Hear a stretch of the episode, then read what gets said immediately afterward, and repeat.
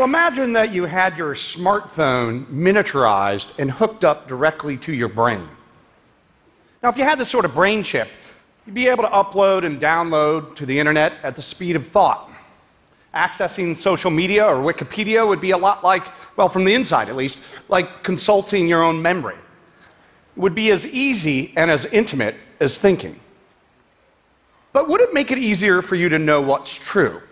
Just because a way of accessing information is faster doesn't mean it's more reliable, of course, and it doesn't mean that we would all interpret it the same way. And it doesn't mean that you would be any better at evaluating it. In fact, it might even be worse because, you know, more data, less time for evaluation. You know, something like this is already happening to us right now. We already carry a world of information around in our pockets.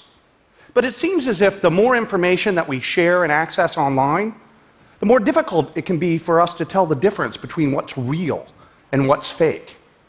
It's as if we know more, but understand less.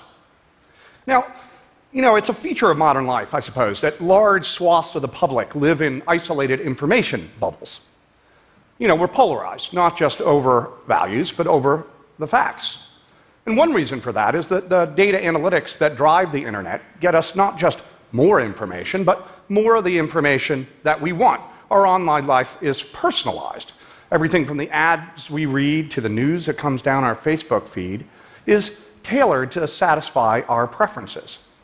And so while we get more information, a lot of that information ends up reflecting ourselves as much as it does reality.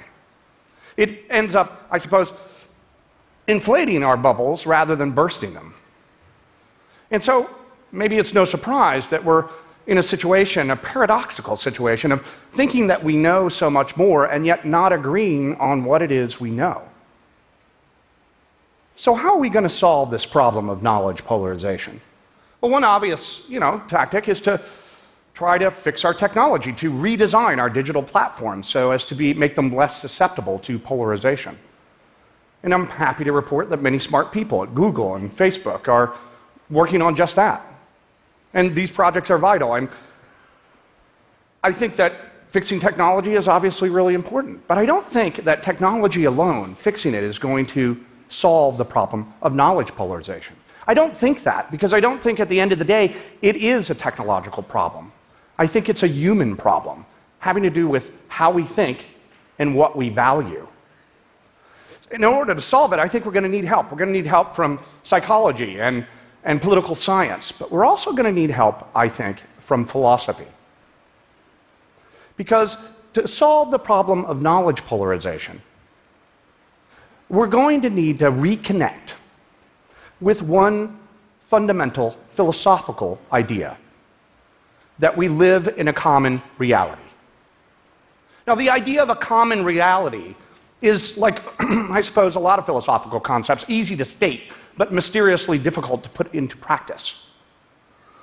To really accept it, I think we need to do three things, each of which is a challenge right now.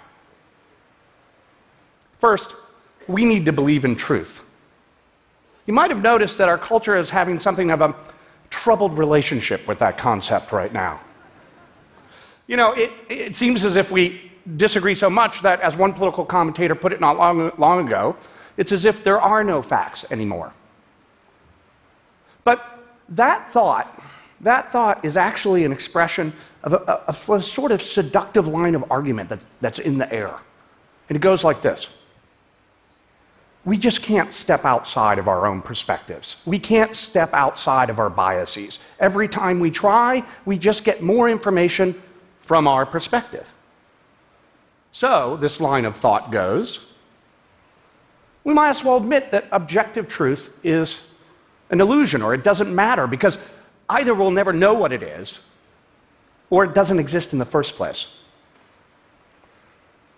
Now, that's not a new philosophical thought, skepticism about truth. And during the end of the last century, as some of you know, it was very popular in certain academic circles. But it really goes back all the way to the Greek philosopher Protagoras, if not farther back. Protagoras said that objective truth was an illusion because man is the measure of all things. Man is the measure of all things.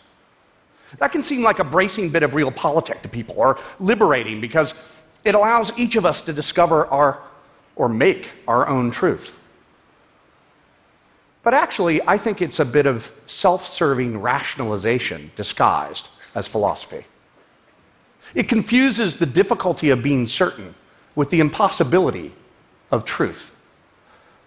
I mean, look, of course it's difficult to be certain about anything. We might all be living in the matrix. You might have a brain chip in your head feeding you all the wrong information. But in practice, we do agree on all sorts of facts. We agree that bullets can kill people. We agree that you can't flap your arms and fly. We agree, or we should, that there is an external reality, and ignoring it can get you hurt. Nonetheless, skepticism about truth can be tempting because it allows us to rationalize away our own biases. When we do that, we're sort of like the guy in the movie who knew he was living in the Matrix, but decided he liked it there anyway. After all, getting what you want feels good. Being right all the time feels good. So often it's easier for us to wrap ourselves in our cozy information bubbles, live in bad faith, and take those bubbles as the measure of reality. An example, I think, of how this bad faith gets into our action is our reaction to the phenomenon of fake news.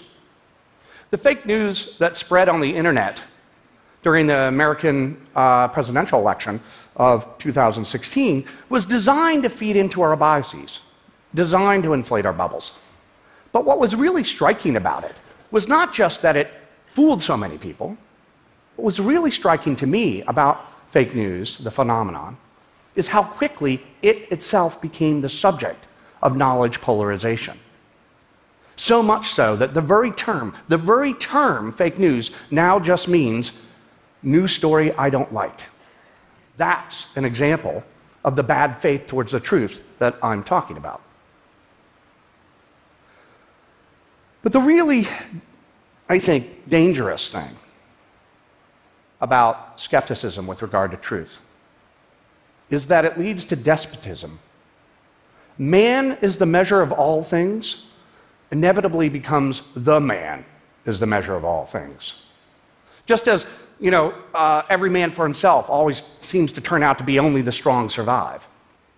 At the end of Orwell's 1984, the thought policeman O'Brien is torturing the protagonist, Winston Smith, into believing 2 plus 2 equals 5. What O'Brien says is the point is that he wants to convince Smith that whatever the party says is the truth, and the truth is whatever the party says. And what O'Brien knows is that once this thought is accepted, critical dissent is impossible. You can't speak truth to power if the power speaks truth by definition. Okay, so I said that in order to accept that we really live in a common reality, we have to do three things. The first thing is to believe in truth. The second thing can be summed up by the Latin phrase that Kant took as the motto for the Enlightenment sapere aude, or dare to know. Or as Kant glossed it, dare to know for yourself.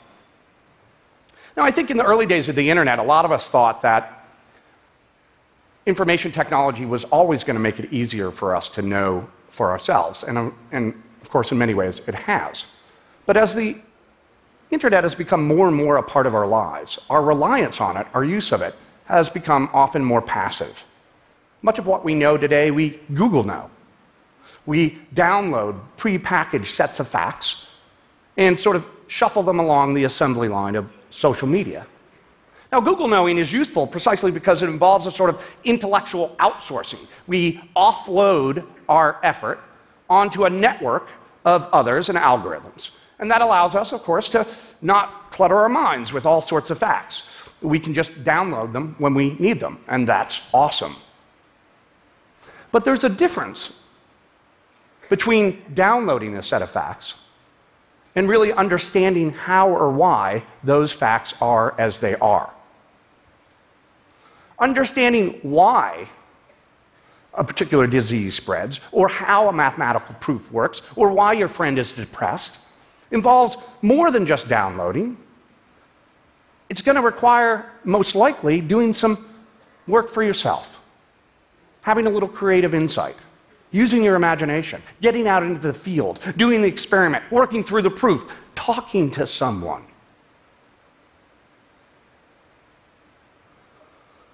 Now, I'm not saying, of course, that we should stop Google knowing.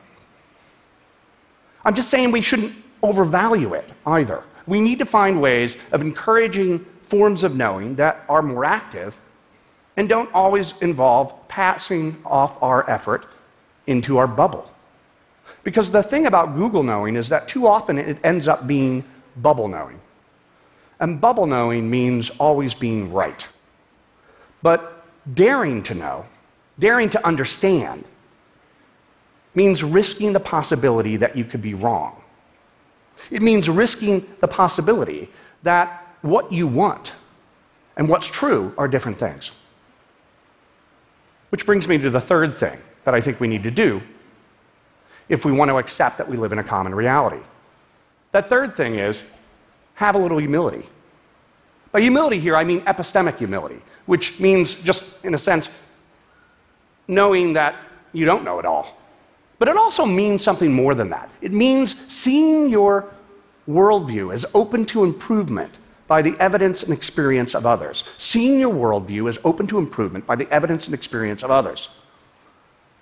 That's more than just being open to change. It's more than just being open to self improvement. It means seeing your knowledge as capable of enhancing or being enriched by what others contribute. That's part of what it's involved in recognizing that there's a common reality that you too are responsible to. Now, I don't think it's much of a stretch to say that our society is not particularly great at enhancing uh, or encouraging that sort of humility. I mean, that's partly because, well, we tend to confuse arrogance and confidence. And it's partly because, well, you know, arrogance is just easier. It's just easier to think of yourself as knowing it all. It's just easier as thinking of yourself as, as having it all figured out. But that's another example of the bad faith towards the truth that I've been talking about. So, the concept of a common reality, like a lot of philosophical concepts, can seem so obvious that we can look right past it and forget why it's important. Democracies can't function if their citizens don't strive, at least some of the time, to inhabit a common space, a space where they can pass ideas back and forth when, and especially when, they disagree. But you can't strive to inhabit that space if you don't already accept that you live in the same reality. To accept that, we've got to believe in truth. We've got to encourage more active ways of knowing. And we've got to have the humility to realize that we're not the measure of all things. We may yet one day realize the vision of having the internet in our brains. But if we want that to be liberating and not terrifying, if we want it to expand our understanding and not just our passive knowing, we need to remember that our perspectives, as wondrous as beautiful as they are, are just that perspectives on one reality. Thank you.